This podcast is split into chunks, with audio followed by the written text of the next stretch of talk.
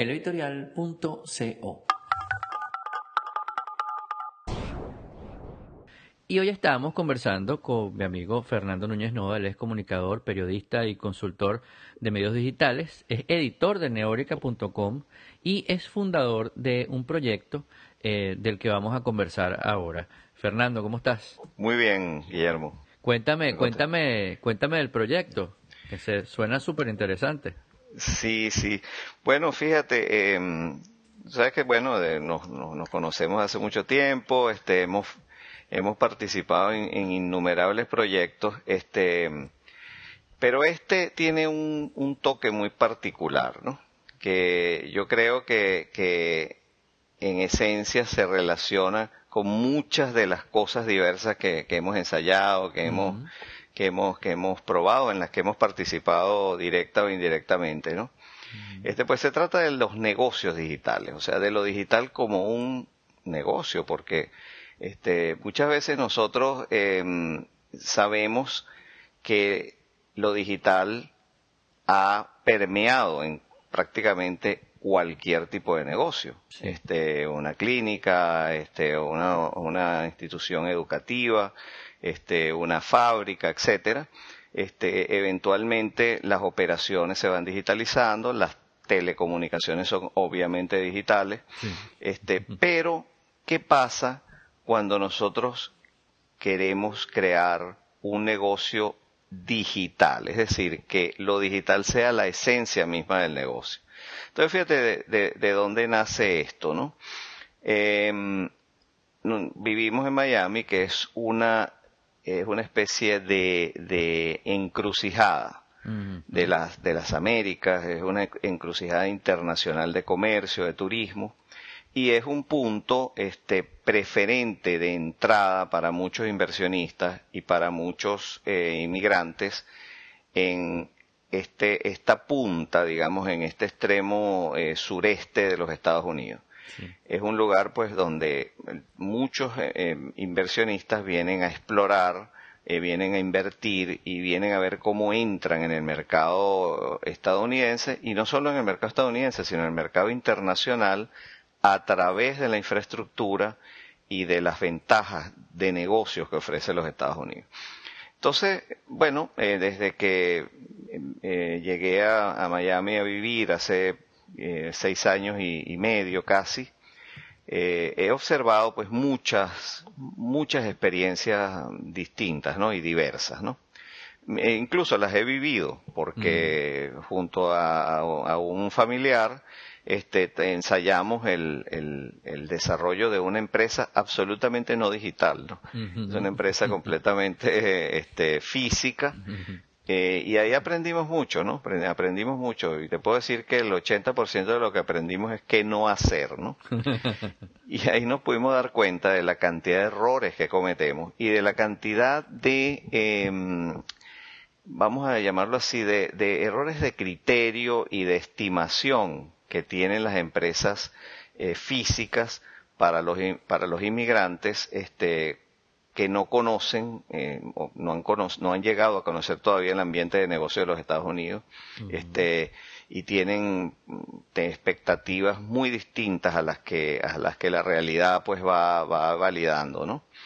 Entonces, este, eh, digamos, a raíz de esa experiencia, a raíz de investigar este, qué, qué, qué estudios y qué estadísticas este, ofrece el, el, el, mercado sobre, sobre cuál es el comportamiento de estas empresas y de estas inversiones, aparte de, por supuesto, eh, la interacción con muchos inversionistas, la, la interacción con, con gestores, con brokers, con personas del área financiera, etcétera, bueno, yo empecé a observar este, una cosa interesante que no me parecía que no estaba lo suficientemente explotada. Es que los negocios este, digitales, a pesar de que los negocios físicos se están digitalizando, este, los negocios 100% digital no eran en absoluto una elección este, ni una preferencia de los inversionistas inmigrantes a, los Estados Unidos. Este, déjame, hacer un inserto allí de lo que tú dices, ¿no? Este, que desde que lo empezaste a decir, eh, lo pensé. Eh, hoy en día lo digital está, está en todo, está en todos los negocios. De hecho, la, la, la, comunicación más, más efectiva quizás en este momento es, la comunicación digital. Es la que puedes medir, es la que llega hasta donde, hasta donde tú quieres que llegue eh, eh, la que puede llegar a, a, unas personas sí y a otras personas no, y, y no me refiero a, que no sea democrática, sino todo lo contrario, sino que llegue exactamente al que le interesa ese, esa, esa noticia, esa información, distinto a una valla de la autopista o, a, cualquier otra, otro medio de los que habían antes, que, llamaban antes tradicionales, ¿no? Que yo lo llamo ahora analógicos, ¿no? Que son, que igual, que igual son, que, igual son importantes, igual la publicidad sigue existiendo, por, en el caso de la publicidad, y eh, lo, lo, que sucede es que ahora a todo le están añadiendo el, el, digamos, el, eh, el, componente, digital. ¿no? Este, porque lo sienten importante y creo que un, un, gran porcentaje de esas personas que, que, que, trabajan con digital eh, o que piden que se añada el componente digital no entienden por qué, solamente intuyen que es importante, no, no, no están completamente seguros del por qué, pero los que están seguros del por qué son los que están haciendo los grandes cambios y las grandes cosas, ¿no? Este, y lo que tú estás planteando, que es súper interesante, cuando lo conversamos la primera vez me pareció muy interesante, porque es un negocio, eh, son negocios que eh, son 100% digitales, que, que, nacen siendo digitales y que la idea es que se desenvuelvan siendo digitales. exactamente, tal cual. Fíjate, yo hace unos años eh, tuve eh, mi empresa, la empresa que, que, tengo desde hace unos cinco años más o menos, Tricats Corp, una empresa de servicios eh, de medios digitales. Nosotros producimos, gerenciamos eh, medios digitales, este, eh, sitios web, blogs, redes sociales, etcétera. Bueno, ocurre que hemos tenido como clientes algunos abogados de inmigración y eso nos permitió conocer esa realidad, la realidad de los inmigrantes que aspiran visas de inversión. Este es un, tipo, un tipo específico de visa este, para el cual, por supuesto, hay que realizar una inversión en el país, este, crear una empresa y generar trabajo, este, puestos de trabajo, etcétera. depende del tipo de visa. Hay varios, hay varios hay varios tipos de visas que, dependen mucho de la nacionalidad de la persona o de la cantidad de dinero que está dispuesta a, invertir. Mientras más dinero invierte, evidentemente se le da muchas más facilidades. Incluso hay una visa que te, da la residencia de una vez, pero eso es sumamente costosa. Normalmente los, inmigrantes este, em, optan por, por visas este, L1, L2 o, o, la, o las H, este, la, G, perdón, eh, eh, eh, que, que, que, permiten pues inversiones más pequeñas este, y que le, le ofrecen a la, a la, al, al, inmigrante la posibilidad de vivir y de, y de trabajar y de producir en el país. Y después puede aspirar a la residencia después. Este, entonces, yo digamos, este, empecé a investigar, pues, empecé a investigar que el, Departamento de Comercio de los Estados Unidos, este, eh, sus estadísticas indican que la tasa de fracaso de los negocios de, el de los primeros negocios de inmigrantes en los Estados Unidos es bastante alta. Es decir, eh, 60% aproximadamente de los negocios, de los primeros negocios de inmigrantes, no llegan al tercer año este, porque bueno, se quedan en el camino, este, por falta de, de, inversión o por, por falta de ventas.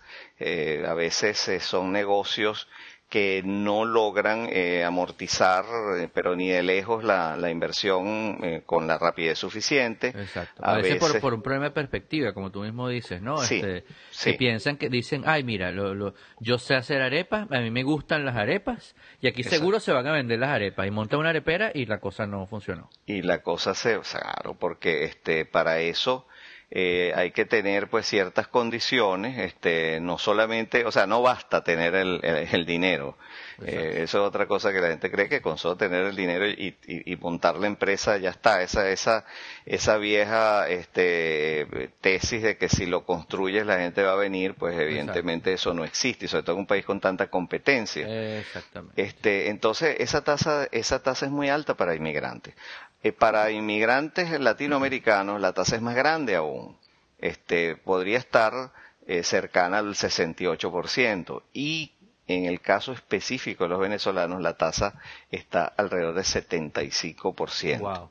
Este, entonces estamos hablando de que mm, así gruesamente, a grosso modo, mm. este, tres de cada cuatro inmigrantes este, se quedan en el camino y a veces este, siguen manteniendo el negocio a pérdida solo porque de eso depende su estatus migratorio. Exactamente. Entonces es muy duro y es muy frustrante que tú tengas un negocio que tú lo cerrarías si, si no tuvieras la presión migratoria y tienes que mantenerlo solo porque eh, eh, de eso depende tu estatus migratorio. Entonces, este, bueno, las razones de eso existen, ¿oíste? Y se han investigado también. Yo he revisado estudios que ha hecho el Departamento de Comercio eh, y he revisado estudios que han hecho las eh, las alcaldías y la, y la, sobre todo las alcaldías de, de la zona de Miami-Dade y, y, otras alcaldías han estudiado el asunto porque a ellos les interesa que los comerciantes les vaya bien. Claro, Entonces ellos quieren detectar cuáles son las razones de eso, de esa, de esas, eh, de esos colapsos para ver si pueden, si pueden ayudar de alguna manera a que las empresas este, puedan sostener, si puedan aguantar ese proceso tan duro que es el inicio, ¿no? Este, te puedo enumerar. De hecho, aquí, de hecho, aquí en Estados Unidos hay, y, especialmente en el, en el, en el condado de, Miami-Dade, hay agencias mm, casi gubernamentales, no son gubernamentales, pero son, eh, eh, eh, no son empresas, son agencias, instituciones que mm, que promueven, que fomentan, instituciones de fomento del comercio, ¿no? Este que te, que te, por ejemplo, Beacon Foundation, que te mm, consiguen, este, clientes, inclusive, te buscan gente en tu, en tu mercado, te explican cómo tienes que hacer las inversiones, te, es correcto. te dan asesoría de abogados y todo. Te dan asesoría, claro, es que a ellos les interesa porque un negocio próspero, este, es un negocio que genera trabajo, es un, negocio que paga impuestos, es un negocio que le da vitalidad a la ciudad. Hay más lugares a donde ir, hay más restaurantes, hay más tiendas, etcétera, ¿no? Exacto, hay más dinero que gastar en la ciudad, pues. Claro, entonces, pero te quería comentar eh, las razones fundamentales que, que se han detectado para que esta, estos negocios no prosperen, ¿no? Mira, uno es el exceso de confianza basado en el hecho de que la mayoría de, los, de, muchos empresarios que invierten aquí han sido empresarios exitosos en su país. Exacto. Entonces dan por sentado que el haber sido exitoso en su país los hace automáticamente candidatos a ser exitosos aquí. Este, ese exceso de confianza este, se ve entonces, eh, eh, eh, choca pues contra una pared de realidad muy dura, ¿no? Este, otra cosa es eh, la dificultad para adaptarse a, la cultura estadounidense. Que uno dice, bueno, es que Miami es muy latino y muy latino. Bueno, es muy latino, pero el sistema es estadounidense. Exacto. El sistema es este, las leyes, las normas, las metodologías. y cumplirlas, ¿no? Y cumplir. Ah, bueno, ese es, bueno, ese es otro problema. Este, la relación que tiene la gente con, con la ley, ¿no? Sobre todo cuando viene de países, este, em, latinoamericanos, donde la, la, la, ley suele ser muy ligera, muy laxa, y hay muchas formas de, de, darle la vuelta, ¿no? muy, opcional, pues. Sí, y de, tú sabes, y de agarrar los caminos verdes y la cosa. Este, entonces, eh, bueno, ese es un, un problema serio, porque entonces se empiezan a cometer pequeñas faltas y pequeños irrespetos a las normas y a las leyes que después van sumando este mucho y se traducen en multas, en cierres, en, penalidades muy grandes, ¿no? Otra cosa importante también es la dificultad que tienen muchos empresarios hispanos, eh, es decir, latinoamericanos, en trabajar estructuradamente. Sabes que aquí se trabaja muy estructuradamente por procedimientos, este, te exigen pues eh, reportes, este, que tú tienes que hacer las cosas de determinada manera, el paso A, el paso B, el paso C, bueno, los, los empresarios suelen ser muy impacientes al respecto, y entonces el paso A pasan al, al X. Este, dice, no, eso lo resolvemos después, eso tranquilo, eso no, te preocupes, eso yo me, yo me encargo después. Mm. Entonces, bueno, otra cosa importante es la, la, falta de investigación de mercado. Mira, este, a mí me impresiona este, la rapidez y la ligereza con la que muchos inversionistas deciden en qué van a invertir. Porque es lo que tú dices, oye, a mí me encantan las arepas, las arepas están de moda, vamos a hacer una arepera y ya está. Este, pero no investigan que ya hay muchísimas areperas, no investigan este, que, eh, que, bueno, que hay una competencia casi eh, a cuchillo de, restaurantes y de establecimientos de, comida de todo tipo, o sea, este, comida rápida, restaurantes de lujo, restaurantes este, eh, de término medio, eh, por delivery, por etcétera, hay de todo. Entonces, o, un error, el típico error de, la gente que se mete en un negocio que no conoce, o porque, porque puede ser que tú conozcas el negocio en tu país, sea cual sea tu país, pero cuando llegas acá pasa eso que tú mencionas, eh, hay que adaptarse al, al sistema de aquí. Puede ser que, por ejemplo, en, en, Miami todo el mundo habla español y, y, consigamos harina pan por todas partes y nos sentamos como en casa en muchos aspectos, ¿no? Este, sin embargo, eh, hay, hay, unas leyes, hay unas normas que hay que cumplir que son distintas, no, no, no tanto entrando en la parte de la relación con la ley de que la gente esté o no esté acostumbrada a cumplirlas a cabalidad y al pie de la letra, no, sino a, que son distintas, son cosas distintas. Eh, eh, hay cosas que aquí pagas que, que, allá no pagas, hay cosas que aquí son caras que allá son baratas, por, ejemplo el tema de la gasolina, ¿no? Y entonces llegas y, y, y, estás entrando en, un, en, un, en unas aguas que tú no conoces. Y, y, no, no estás haciendo una investigación de mercado y bueno, te das ese mamonazo. ¿no? Te voy a, sí, te voy a poner un ejemplo. Por ejemplo, aquí mucha gente viene y lo que hace es montar un restaurante. este Porque bueno, yo creo que eso eh, eh, es muy fashion, ¿no? Es decir, un restaurante y tal, ven para que vayas a mi restaurante. Entonces, ¿qué pasa? Que a todos nos gusta la comida, pues. sí, sí. Si la persona ha tenido experiencia en su país con un restaurante, aún así, montar un restaurante aquí es una realidad completamente distinta. Pero imagínate que nunca haya trabajado ni nunca haya tenido un restaurante. Exacto. Pero Eso, eso pasa mucho porque eh, una cosa que no hacen los, los, inmigrantes es asesorarse antes de tomar decisiones claves sobre sus negocios. En vez de consultar a una persona que conozca el mercado, un consultor de negocios, no, le consultan a un amigo que probablemente está tan perdido como él. y con la mejor intención del mundo te da un buen consejo. un buen consejo, pero es un consejo que, que ya va mal por su lado. un buen consejo que es malo para el negocio. Exacto, porque esa persona probablemente está haciéndolo. Entonces dice, mira, yo hice esto, hasta ahora la cosa no va tan mal, ¿por qué no pruebas tú? Entonces, fíjate que cuando uno, por ejemplo, un restaurante es un buen ejemplo. Un restaurante depende mucho de la, este, de los inventarios. Mm. O sea, tu eficiencia depende mucho de cómo tú compras tus insumos. Porque si tú, si tú compras bien, este, tu, tu planificación se cumple. O sea, tú dices, bueno, yo gasté tanto, vendo a tanto y debería tener una ganancia eh, sacando los costos aproximada de tanto. Pero si tú no tienes experiencia en esos cálculos y tú calculas mal los inventarios y calculas mal las, las órdenes de compra, tú te puedes quedar o por encima gastan, gastas de más y, mucha comida se te puede dañar, puede pasar, hay cierta comida que después de cierto tiempo ya no la puedes usar. Este, o te puedes quedar por debajo, que es peor, porque si tú te quedas por debajo de, de la, del inventario que tienes que tener antes de que vaya a llegar el camión que te trae, por ejemplo, los produce, la, las legumbres, las verduras y todo eso, si tú te quedas por debajo, tú tienes que comprar eso en el mercado, en el automercado, en un Publix, por ejemplo. Y ya estás trabajando a pérdida. Pues. Bueno, tienes que pagar hasta cinco veces su valor.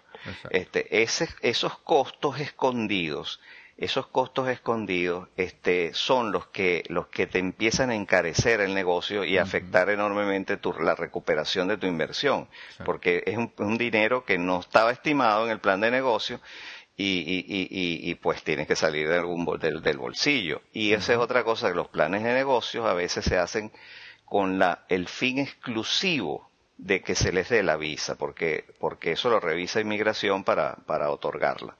Entonces, este, muchas veces, ¿qué es lo que pasa? Que el plan de negocio este eh, se hace es un es un requisito eh, burocrático se considera como un, un movimiento puramente burocrático. No o sea el plan de negocio tiene que ser el plan de negocio de la empresa realmente el plan por el cual se va a regir la empresa. Tiene que funcionar tiene que funcionar y tiene que ser realista y que es otra cosa ahora que dices realista eh, muchas veces mm, de donde de, cuando se viene de otro lugar uno está acostumbrado a, no solamente a una, a una manera de hacer las cosas, a unas leyes, etcétera, y a un, a un cumplimiento más o menos laxo de esas leyes, pero además a, a, una, mm, digamos, a una cultura de, de, la ganancia. ¿No? Este, por ejemplo, en, Venezuela, donde nosotros somos, en, muchos en muchos aspectos la ganancia es muy alta, en otros quedas quedas quedas tablas, en otros quedas con pérdidas y a veces uno juega siguiendo con el ejemplo de la, de la comida, este, hay cosas que están reguladas, bueno, y es lo que es lo que hace que la gente vaya al supermercado y para que tú le puedas vender los productos que son caros, que es donde tienes la ganancia. Pero entonces de repente llega la gente acostumbrada a tener ganancias de 200 y 300 y de 1000% sí, y no entienden y no les parece negocio un, un, negocio donde tú ganes el 20%, el 10%, claro. una ganancia normal en un país normal este eh, y, y, entonces no quieren hacer negocio. Dicen no esto es pura pérdida. Aquí gano para para tener un sueldo y un pequeño ahorro. Bueno claro cómo no. Ese, es el negocio. y también sí eso y, y el tiempo también porque entonces la gente dice oye yo en Venezuela amortizo un negocio en un año este aquí, no entonces bueno yo le suelo decir a la gente ¿no? yo digo a la gente no es que es que eso es lo normal. En los países desarrollados es normal que tú amortices un negocio en tres años o más porque primero son países donde hay muchísima competencia. es un país que tiene, o sea, competencia, pero a patadas, pues eso es lo que sobra aquí. Entonces, pero en Venezuela hay, mucho menos competencia. Venezuela es un mercado atípico. Entonces yo le digo a la gente, lo raro es eso, lo raro es eso, o era, porque yo no creo que ahora esas condiciones se, un periodo especial, por llamarlo de eh, alguna eh, manera. Sí, ya eso, mm. pero sí es verdad, en Venezuela se daban esas condiciones y precisamente nadie se va a ir de un país donde tú amortizas un negocio en un año a un país donde lo amortizas en tres y hay más competencia. pero precisamente si la gente se viene es porque las condiciones del, de, de, su país no, no, no, no, no son, este, tan, tan ventajosas, etcétera, ¿no? Además, también hay cuestiones de, de, digamos, de calidad de vida, etcétera, que, que, que ya son otra cosa, ¿no? Pero, pero fíjate, eso es, es, importante lo que tú dices, la, la, la, las expectativas que se tienen del negocio, que entonces crean frustraciones porque la gente tiene expectativas eh, falsas o porque la gente extrapola lo que hizo o lo que espera en otro en su país para, para acá, ¿no? Pero también hay otras cosas, ¿sabes? Eh, que yo que he visto, he visto, he, sido testigo de muchos de estos casos, ¿no? Por ejemplo, eh, hay, hay negocios en los que está claramente establecido cuál es el, el, el, el, la cantidad razonable de inversión que debe hacerse para arrancar. Suponte tú que son 100, 100%. Te dice, mira, tú con 100 tú puedes empezar este negocio. Este, pero entonces el empresario dice, no, pero que mi restaurante no puede ser así, chico, yo poner una pared normal, yo tengo que ponerle la pared más espectacular y, y qué sé yo, el piso de no sé qué cosa y, y dos televisores, no, siete televisores. Este, me explico, o sea, hacen unos gastos innecesarios en vez de, en vez de focalizarse en lo esencial. Este, yo recuerdo eh, una anécdota de que la que yo participé porque, como te digo, con un familiar en los primeros años que estuvimos aquí, este, montamos un, un negocio de comida este, antes de yo dedicarme a mi, a mi negocio, el que tengo que, hacer, pues es el que conozco. Pero bueno, fue una experiencia interesante porque el, el, el, el dueño de la franquicia este, de, ese, de ese restaurante de comida me dijo una cosa importante. Este, dijo, muchos, muchas de las personas que toman la franquicia gastan enormes cantidades de dinero en la decoración, por ejemplo, del, del restaurante. Y realmente en donde tienen que invertir es en la comida, es en el producto, eso es lo importante. Si tú tienes un producto, o sea, una comida de primera, y la decoración es estándar, o sea, no es nada del otro mundo, la gente va a volver. Pero si tú tienes una decoración de lujo y la, comida, no es buena, la gente no va más. Entonces hay que, digamos, focalizar y concentrarse en lo esencial y evitar esos gastos excesivos porque aumentan el riesgo y por supuesto alargan el tiempo en el que tú vas a, recuperar, ¿no? a, amortizar. Y otra cosa importante que, que, ocurre mucho a, muchos hispanos y sobre todo a nuestros queridísimos coterráneos mm. es que eh, muchas, muchos de estos empresarios no están dispuestos a atender su negocio en persona. Exactamente. Y yo me doy cuenta que los que les va bien son los que se remangan la camisa y trabajan en su negocio. Puede ser que ellos tengan suficiente dinero como para no necesitar este, trabajar en el negocio todos los días, pero por lo menos el primer año, el primer año y medio, dos años, los dos primeros años del negocio, ellos deberían estar al frente del mismo todos los días por un buen tiempo, porque tienen que conocerlo. Mira, si tú pero además, además, esa es una norma de cualquier emprendedor. O sea, tú, tú, no vas a gastar, eh, por lo menos al principio, no vas a gastar en empleados en cosas que tú mismo puedes hacer, si es tu emprendimiento. O sea, si tú puedes atender las mesas, tú las atiendes. Si tú eres chef, tú, bueno, tú cocinas.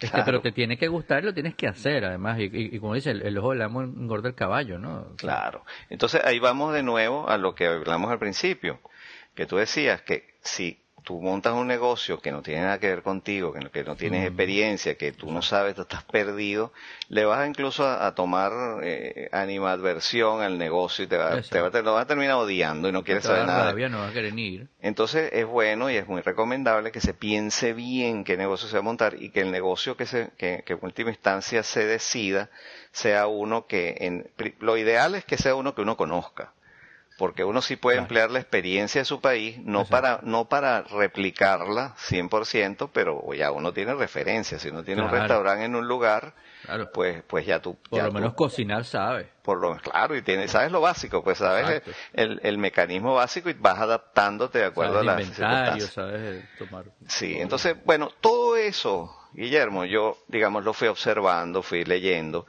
y consulté, porque ¿qué pasa? Todos los negocios se montan son físicos. Son, son, eso iba. Son infraestructura. De, cómo esto se traduce en los negocios digitales. Ajá, entonces yo dije, bueno, pero un momento.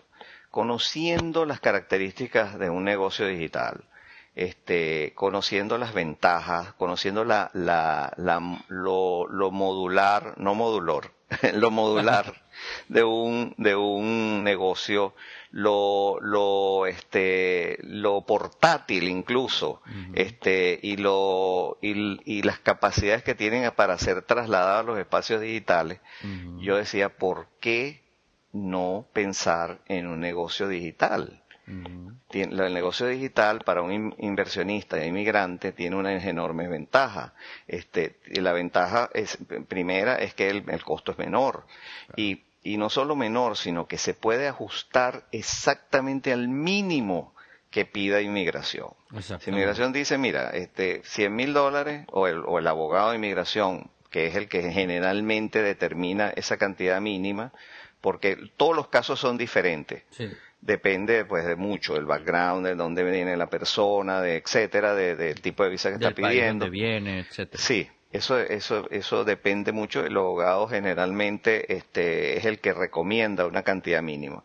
Bueno, el abogado, este, si dice 100 mil dólares, bueno, pueden, el, el negocio digital se puede ajustar a esos 100 mil dólares. Este, y generando los trabajos que exige migración y cumpliendo toda la normativa al al pie de la letra. Este, entonces, en cuanto a costos, es incomparable la, la, el control que tú puedes tener sobre esos costos y lo bajo que puede ser la inversión comparado con uno físico. Otra cosa que tiene el negocio digital es que es escalable este, cuando tú montas una, una, un restaurante, el restaurante tiene que hacerlo completo, no puedes montar la cocina sola. Es decir, bueno, yo voy a empezar por la cocina y después le pongo las mesas. o empiezo por las mesas y después le pongo la cocina. Tiene que ser todo. En cambio, el negocio digital, tú lo puedes ir haciendo escalable. Tú quieres, puedes, poner una parte primero. Tú puedes decir, yo voy a empezar vendiendo estos productos, después les voy sumando productos, este, etcétera. Pues, o sea, puedes, puedes empezar por poco y, e ir creciendo en la medida que el público te vaya dando datos que te permitan tomar decisiones de mercadeo y que tú vayas viendo la efectividad del negocio y vayas invirtiendo, pero muy focalizado, pues, en, en, dónde inviertes, ¿no? Claro, que además es una ventaja que tiene lo digital, que por ejemplo en, la publicidad digital uno pone un anuncio, si el anuncio no está funcionando, tú lo quitas y pones otro, si ese funcionó, pones más como ese, que es distinto a lo analógico que tú pusiste vuelvo con el ejemplo de la valla, una valla y el contrato de, esa valla es de seis meses. Y ya bueno, está. mira, si no funcionó, si funcionó, bueno, ahí está la valla. Tienes que morir con tu, En cambio, en, esta clase de negocio, exacto, tú puedes ir, tú puedes tener un plan estructurado y tú puedes decir, bueno, voy a hacer la, etapa 1, esto funcionó, ok, sigo con la etapa 2, esto no funcionó, me devuelvo, vuelvo con la etapa 1 o hago otra etapa 2 y así pues. Exactamente. Bueno, y otra ventaja que tiene el negocio digital, que no la hemos, no la hemos mencionado, es es que este, se sale por completo de la localidad. Cuando tú tienes un restaurante, pues tú tienes un, un, un, radio de acción limitado, porque tú no puedes hacer publicidad en Miami a la gente de Orlando, o sea, eh, eh, y mucho menos a la gente de Atlanta, y mucho menos a la gente de Nueva York. Este, tú, este, tú simplemente eh, tienes que eh, apuntar al público que te quede más cerca, porque es el que tiene la posibilidad de venir físicamente. Pero si tú tienes una tienda en línea, tú puedes vender al mundo. Exactamente. A todo el país, a todos los países. Entonces, este, te, te, te multiplica, te amplía tu radio de acción y te hace tu negocio realmente global. Globaliza a un costo muy pequeño, este comparativo, ¿no? este, porque si tú te quieres globalizar con restaurantes, tú tienes que tener muchas, muchas sucursales, ¿no? Oye, monté una sucursal en, Orlando, monté una sucursal no sé dónde, monté una bueno, eso, eso es un, eso es un dineral y, toma mucho tiempo. En cambio, en, línea, pues ya estás en el, en, el mundo. Lo que tienes que hacer es un buen mercadeo, evidentemente, no es que es tan fácil. y además que ni siquiera, eh, eh, eh, si hablamos, por ejemplo, de productos, bueno, tu alcance dependerá de la distribución, pero, pero si hablamos de servicios, pues no, no hay límite, ¿no? O sea, tú puedes prestar un servicio a distancia, un servicio que esté en la nube, un servicio que, que, sea una asesoría, un diseño, una estrategia, etcétera, a través de a través de, de, internet y no, no importa dónde esté situado y dónde esté situado el cliente. Claro, no importa. Este, por eso mismo, entonces, este, oye, te ofrece unas ventajas muy grandes. Este, de hecho, mira, yo te diría que, que el riesgo se, el riesgo de negocio, porque todo negocio tiene un riesgo, sea digital o sea no digital, pero yo creo que el riesgo baja a la mitad, por lo menos. Este, el tiempo de amortización también baja, porque como la inversión es menor, este, tú, y tu, y tu, y tu rango o tu radio de acción es más amplio, tienes más posibilidad de, amortizar tu negocio este, en menos tiempo. Este, por otro lado, la inversión es menor, este, eh, puedes tener todas las formas de pago prácticamente. Eh, digamos, puedes tener, en vez del pago físico local, porque eh, aunque tú tengas una tarjeta digital, tienes que pasarla por un, por, un, por un pozo, o sea, sí, por un, por un, este, eh, ¿cómo se llama? uno de estas... Eh, point of sale. Point of sale, este, o pagar el cash, pues. Este, o en cheque, etcétera. Pero tienes que ir al lugar a pagar. este, es muy difícil que tú pagues desde tu, desde en línea. Bueno, hay, hay restaurantes físicos donde tú puedes hacerlo, pero, pero ¿cuántos restaurantes de esos hay? En cambio, eh, si el negocio es digital, implica prácticamente y necesariamente que tú haces los pagos en línea este, lo cual pues te, te, te, te permite, si tú por ejemplo tienes algo que se puede enviar por correo, tú tienes la posibilidad de vender a cualquier lugar. Este... Además que eso le da, eso, eso es beneficioso para el sistema financiero, mucho más que andar cargando dinero en efectivo por la calle, o que, de, que entre que el dinero está en, en, la caja del negocio y entra al banco, o sea, al sistema financiero, puede pasar cualquier cosa o por cualquier cantidad de tiempo. En cambio ahí ya está siendo parte del sistema financiero y además eh, para, para, para efectos de impositivos, para efectos de, taxi, etcétera, ya de una vez ya está, ya está, ya está ahí, ya, hay un control y un seguimiento, pues para eh, todos es beneficioso. Exacto. Y otra cosa es que también puedes vender en muchos idiomas, o sea, puedes vender a países con idiomas distintos. Este, y también em, yo diría que hay un, hay un asunto de tiempo también, de horario. Puedes vender a cualquier Estás hora. abierto las 24 horas. 24 pues. horas, 365 días al año. Entonces, bueno, ofrece muchas ventajas. Entonces, bueno, nada, este, yo me empecé a, a, relacionar con, con brokers. En eh, Miami hay muchísimos brokers de negocios, de real estate, de, de, gente que te ayuda a desarrollar un negocio físico o que te, que te ayuda a comprar, adquirir un negocio existente, ¿entiendes? Este, o a invertir de otra forma, pues puedes invertir en papeles, puedes invertir en bonos, etcétera. Entonces, bueno, con algunos eh, de estos brokers que conozco y que, y que sé que son muy buenos, les dije, oye, pero ¿por qué no pensamos en esto? Pues, ¿por qué no pensamos que lo digital es un mundo este, mucho más nuevo, mucho más interesante, este, ya que el otro está tan competido, este, ¿por qué no pensamos en que el negocio de un inversionista, porque ojo, yo, yo estamos empezando con, estamos empezando con inversionistas eh, este, inmigrantes, pero no es, no está restringido a los, a los, inmigrantes, pueden ser, este, pues. pueden ser cualquier persona que quiera colocar o invertir su dinero en los Estados Unidos. Entonces creamos una empresa llamada Brickell Digital Brokers, que la pueden encontrar en internet en esa, en, eh, en esa dirección. Eh, Brickell, como, como la, el Distrito Financiero de Miami, brickeldigitalbrokers.com. Este, ahí pues se explica pues qué hacemos, este, qué tipos de inversiones eh, em, em, manejamos, le hacemos la intermediación, el brokerage que llaman, este, y, y, bueno, y, ahí explicamos un poco estas diferencias entre lo digital y los, y los negocios que son eh, fundamentalmente físicos. Pero lo interesante de esto es que lo que yo siento es que sí esto está respondiendo a una realidad interesante de mercado. Porque cuando los inversionistas comparan las cantidades de dinero, este, se dan cuenta que como que sí, como que la cosa les da unas ventajas interesantes, les da más seguridad, más control. Ah, otra cosa, este, Guillermo, que, que cuando tú tienes un negocio digital, tú lo puedes monitorear desde donde tú estés. Claro.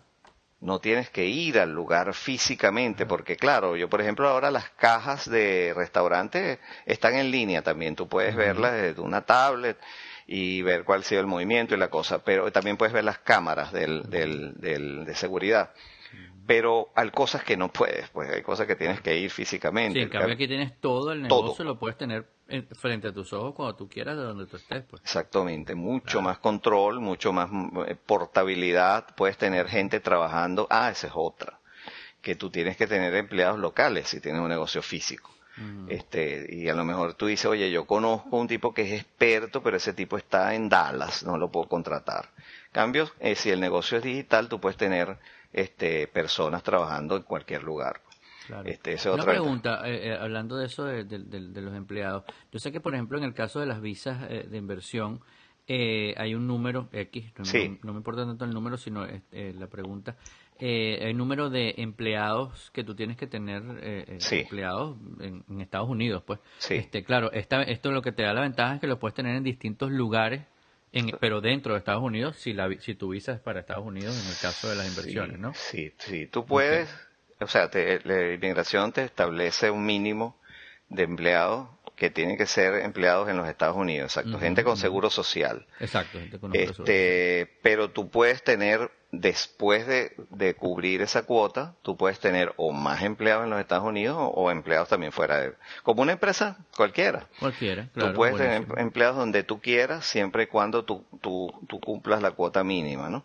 Que pueden ser tres en algunos casos, puede ser uno, en algunos, en las visas más, que, ofrecen más facilidades puede ser uno, pueden ser tres, pueden ser cinco. este o diez este pero depende no este en todo caso si tú cumples tu cuota de ahí en adelante tú puedes tener cualquier cantidad de empleados este, en, los Estados Unidos con seguro social o en otros países porque ya tú cumpliste la cuota, ¿no? Pero bueno, en todo caso lo que, o sea, ¿qué es lo que hacemos nosotros en, en, en, en Brickell Digital Brokers? Nosotros, este, primero eh, nos sentamos con los, con los inversionistas. Vamos a suponer que es un inversionista de, de, Visa. Eh, de inversión, o sea, un, un, una persona que aspira a una visa de inversionista. Primero nos sentamos con ella para que eh, el negocio que va, que va a montar, oye, sea un negocio este, productivo. Y eso depende mucho de la actitud que va a tener la persona hacia el negocio, que el negocio le interese, que lo quiera. O sea, que no sea una cosa que se hace meramente para tener un un estatus migratorio, porque es muy triste que tú inviertas dinero, a lo mejor logras tu visa, pero perdiste una cantidad enorme de dinero. Lo ideal es que el negocio sea productivo porque después que te den tu estatus tú sigues explotando tu negocio o lo vendes. ¿no? Este, nos sentamos con esa persona y tratamos de que el negocio que se va a crear sea un negocio que adecuado para ese inversionista, o sea, que le guste, si es posible y, e idealmente que sea un negocio que, que entienda y que incluso que tenga competencias para ese negocio, porque eso le va a entusiasmar más y se va a involucrar más. Y mientras se involucre más es mucho mejor, porque no está dejando en manos de otras personas es su negocio, sino que lo está capitaneando, por lo menos lo está monitoreando y tomando decisiones. Este, luego, eh, bueno, hacemos un plan de negocio, un plan de negocio, este, muy realista. O sea, nada de, no solamente para cumplir los requisitos de inmigración, sino realmente para que el negocio prospere.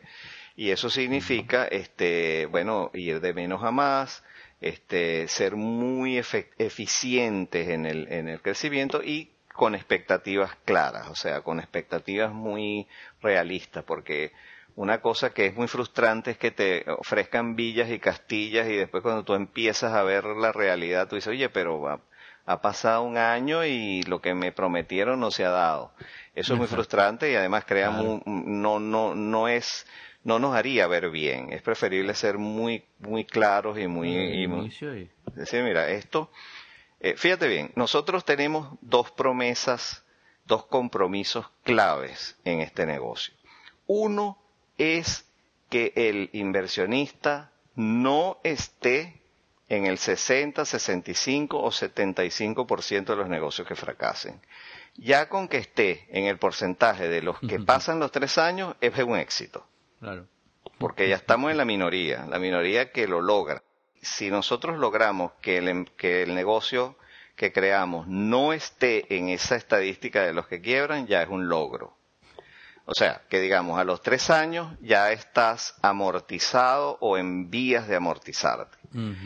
Y luego, este, que por lo que en, en, en, como mínimo, después de esos tres años, el inversionista haya recuperado su inversión. Si hay una ganancia o no, dependerá de la eficiencia de todo, todo el, el, el circuito.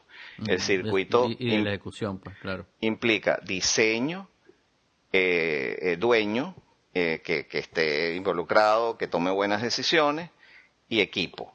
Este, aparte, bueno, de que la infraestructura sea buena, el software que se elige sea bueno, este, de las plataformas, todo eso. Bueno, si todo ese circuito funciona, esa persona puede recuperar su dinero e incluso después, eh, a, los tres años puede, quien quita, tener hasta ya una, una, una, una ganancia.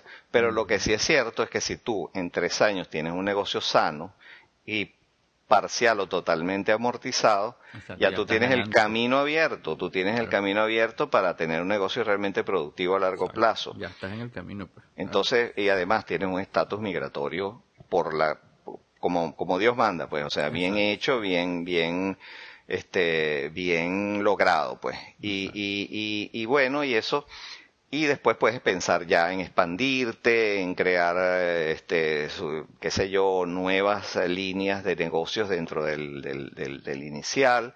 ya puedes, puedes, puedes pensar en muchas cosas. Entonces nosotros nos sentamos con eso ese, ese proceso inicial es muy importante porque de ahí depende mucho y también este, hay que tomar en cuenta que hay dos formas fundamentales de tener un negocio aquí.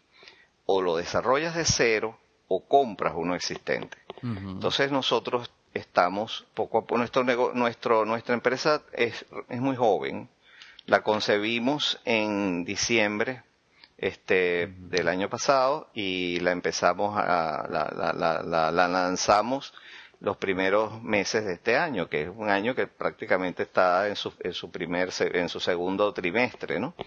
Este, pero lo que, lo que sí, lo que sí te puedo decir es que, es que en este tiempo, este, ya hemos, ya hemos comprobado que, eh, que los, que la necesidad existe, que los, que los clientes están buscando no solamente este, las visas, sino negocios productivos. Claro, porque no solamente es tener la visa, pues no es una cosa tan, tan complicada de obtener si tú eres una persona honesta y vienes con, a, Estados Unidos con, con, buenas intenciones. El, el, el, asunto es mantenerse eh, en un lugar donde tú no tienes probablemente no tengas familia, probablemente no tengas amigos, este, y no tienes un negocio establecido. Entonces, que te den la posibilidad de tener un negocio andando este, con una inversión que tú hagas eh, eh, en, pocos años y, además como una cosa que tú mencionaste un negocio sano este oye eh, es una cosa importante.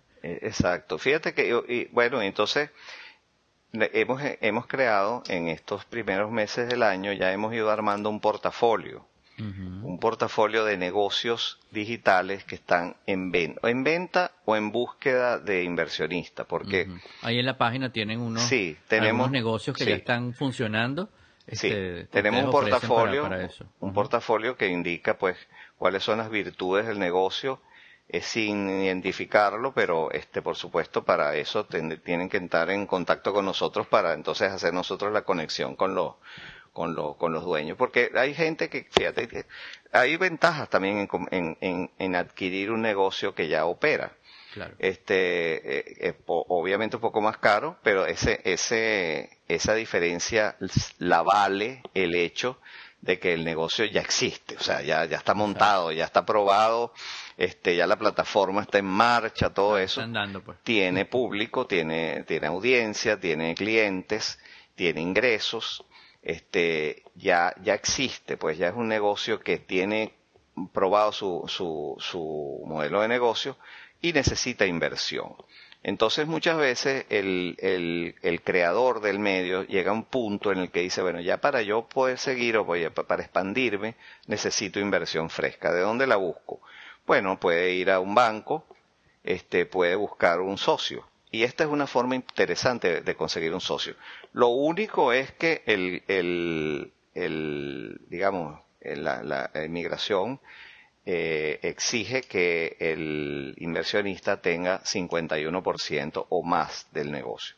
O sea, es una, tiene que ser una inversión mayoritaria.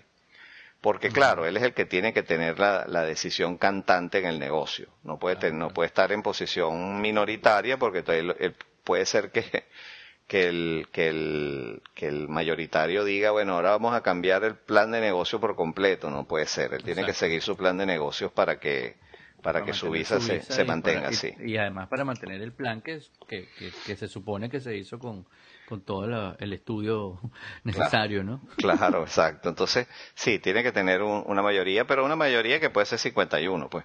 Este, entonces, este, bueno, tenemos esa, e, ese portafolio que está empezando a crecer tenemos, por los momentos tenemos medios de comunicación.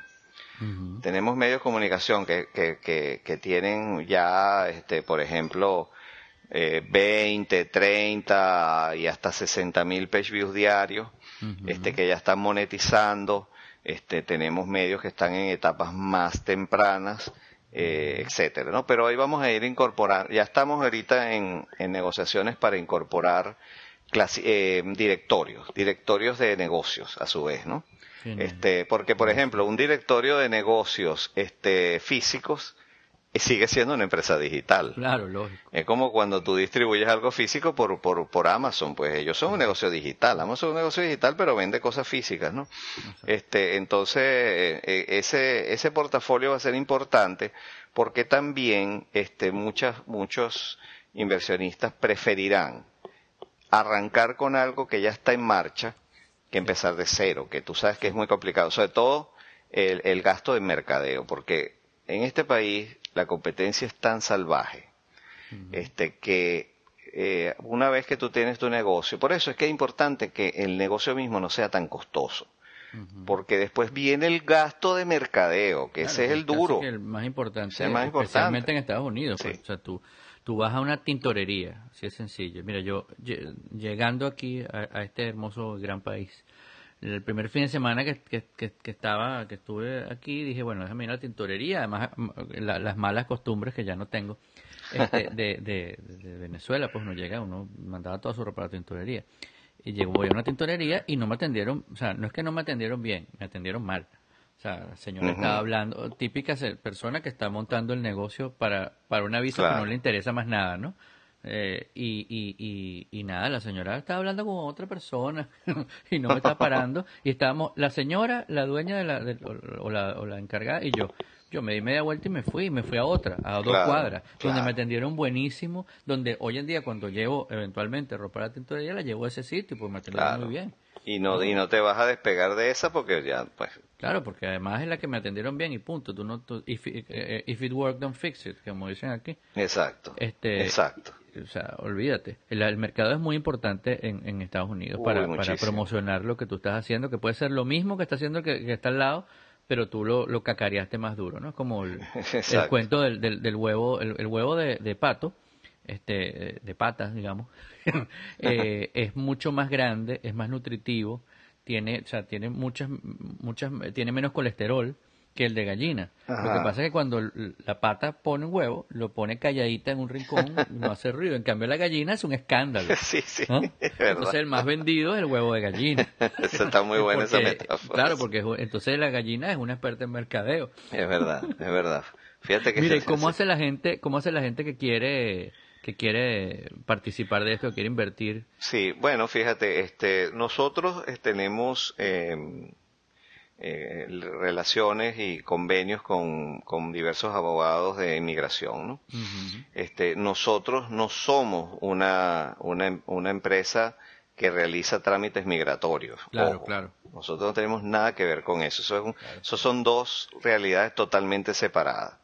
Nosotros trabajamos este, en, en alianza o, paralelo a abogados de inmigración.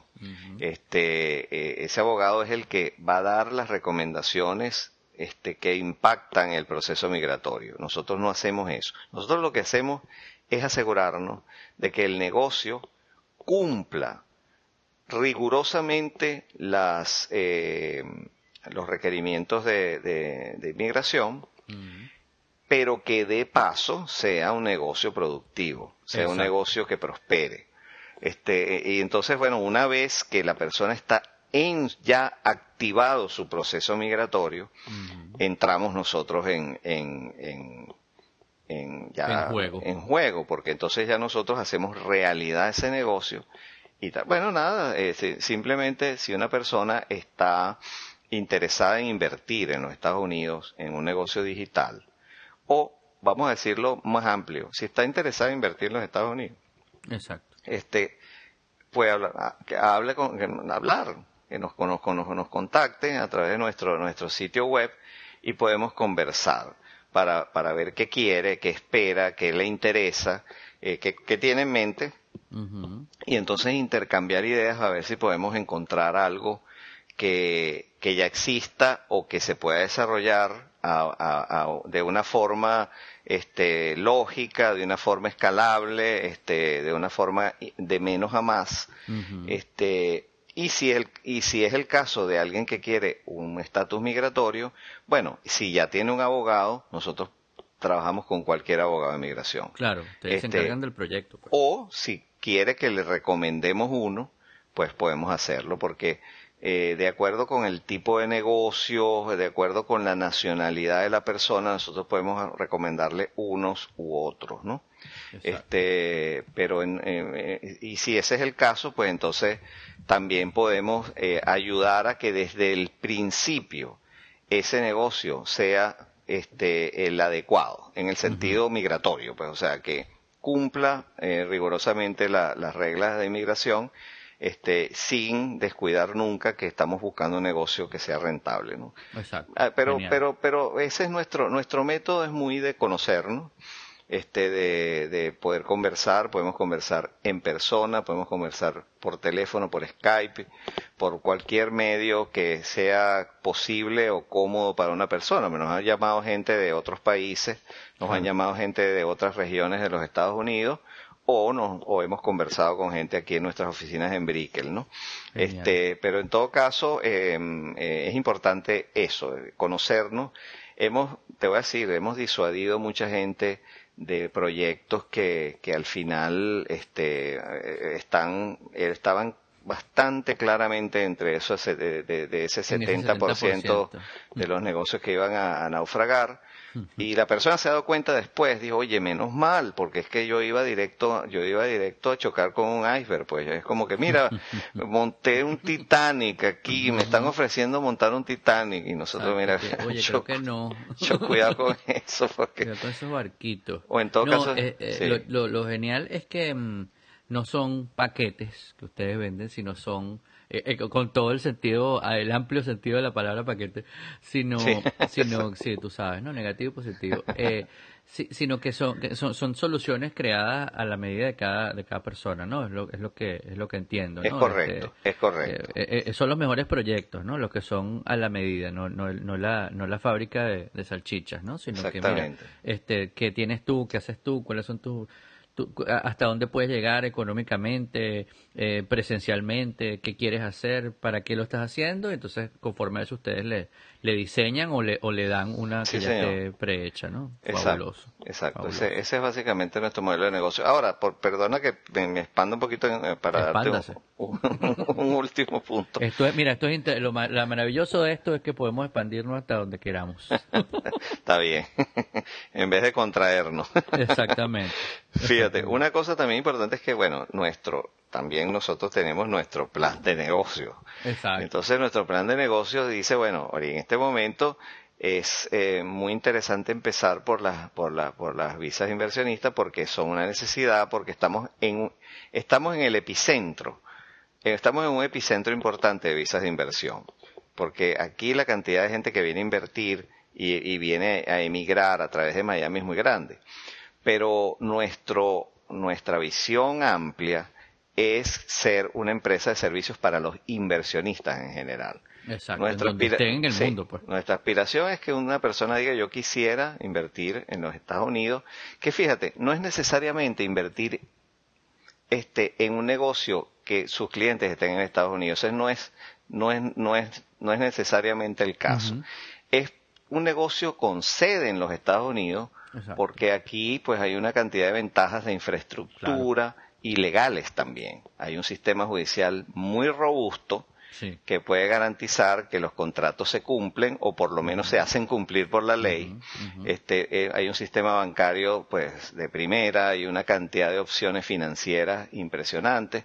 Entonces el país ofrece muchas ventajas para hacer negocios. Por eso se tarda tres años por lo menos en recuperar una inversión y no, y no el los seis meses, un año que uno necesita en economías que son pues un poco más volátiles, ¿no? Claro, pero tiene muchos riesgos también, ¿no? Este, y, Estados Unidos está entre los diez países donde es más fácil crear un negocio. Los negocios son eh, sencillos, o sea, eh, este, entonces eh, queremos ir hacia los inversionistas en general creo que todavía estamos empezando este, a fortalecernos porque para, para pues abrirte a inversionistas de, de todo tipo también tú tienes que tener una experiencia y una infraestructura y un, y un músculo que pues estamos en eso, pues, estamos como en el gimnasio, pues haciendo, haciendo ejercicio para, para, endurecer esos músculos, pero, pero estoy seguro que en un momento dado nosotros vamos a ser una empresa de, de, de inversión, de, para inversionistas, de servicios para inversionistas, pero con un foco de rayo láser en los negocios digitales. No queremos este, combinar, decir, bueno, ahora tenemos un departamento de, de, inversiones este, comunes, pues de inversiones de, de, real estate físico, no, no, nada de eso. O sea, eso se puede hacer por referrals con aliados. Este, si una persona dice, mira, yo quiero un negocio físico, bueno, entonces lo podemos remitir con, con gente muy buena, pero nosotros nos concentramos en lo digital en línea porque de hecho ese es el nombre de nuestra empresa, pues, o sea, Brickell Digital Brokers. Somos unos brokers digitales. Genial. Esa creo que es la novedad de nuestro negocio. Exacto, me parece fabuloso eh, eh, eh, cómo lo están planteando y, que están llenando un, un, espacio en el mercado que, bueno, que no, que no, que no está que no está, que no está, no solamente no está ocupado, sino que no está satisfecho, ¿no? Correcto. Este, y que hay tantas personas, además, eh, eh, eh, digamos, dándose golpes, dándose cabezazos, estrellándose, por invertir sin preguntar o por invertir donde no es, en, un, en un mundo tan tan competido como el de, el de, el de las inversiones en, en, lugares donde tú no donde tú no eres original, pues, ¿no? Este, Correcto. Y, y, no, nada, genial además que, que se explote tanto el, el, el, el punto digital que en realidad lo, no, no, ya no es el futuro, sino es el presente, ¿no? Sí, señor. Este, en la publicidad, en el comercio, en, en, en, todo, este, en las noticias, ¿no? Últimamente cuando vemos alguna noticia tiene, está muy estrechamente relacionada con cosas digitales, las noticias que están cambiando no las noticias normales, se inundó una cosa, este pasó esto por aquí, sino las noticias de, de los hechos que cambian el mundo están relacionadas con algo digital, ¿no? Exacto. desde Snowden, los Panama Papers, este Bitcoin, eh, Apple y el FBI, todo tiene que ver con, con, con el, e, e, ese nuevo ese nuevo mundo eh, que, que, que se descubrió hace tanto tiempo y donde estamos navegando todos, ¿no? Este, oye, Fernando, qué, qué, qué, qué chévere hablar contigo. Oye, igualmente, vale, qué bueno conversar contigo. Tu, tu, programa es buenísimo, pero digo. qué bueno, qué bueno que te, que te guste. Este, nada, y seguiremos hablando de, otros, muchos temas, claro que, sí. tenemos muchas cosas de que hablar, de las que siempre conversamos igual, este, eh, eh, cuando trabajamos juntos y cuando, y cuando conversamos, este, con un café. Tomándonos un café. Exactamente. bueno, estábamos hablando con Fernando Núñez Noda, él es periodista, comunicador, consultor en, medios digitales, es editor de neorica.com y es fundador de Brickell Digital Brokers, que lo pueden visitar en brickeldigitalbrokers.com. Y te recordamos que puedes visitarnos en eleditorial.co